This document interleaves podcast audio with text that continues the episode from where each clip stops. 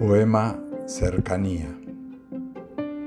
Como una muerte súbita, sin alaracas, sin estridencias, pero sin pausa alguna, por la pared abdominal del universo se descuelgan veloces las láminas más crueles del tiempo. Todo el gran peso de tu historia, de forma abrupta, sin aspavientos, va cayendo como una losa sobre tus días. Y de pronto comienza a hacerse una costumbre el ser más huésped de tu muerte que de tu propia vida.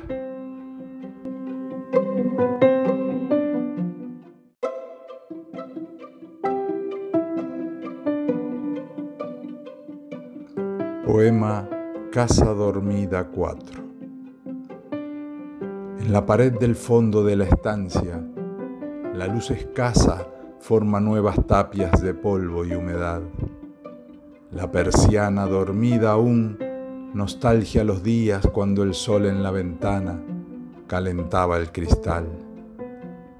La verja con el hierro carcomido retuerce en espiral las esperanzas y los antiguos sueños, cultivados cuando era solo un niño y la vida se deslizaba mansa por escondites ciegos.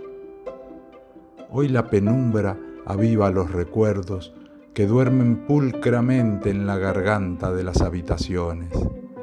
Siento crujir la madera del suelo, latiendo igual que una lonja que baila al ritmo de un candombe.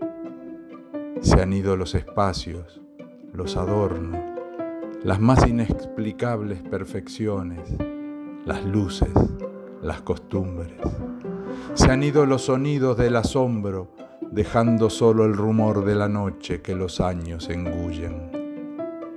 Se han quedado los sueños como estatuas y se ha ido el murmullo acogedor de las voces queridas.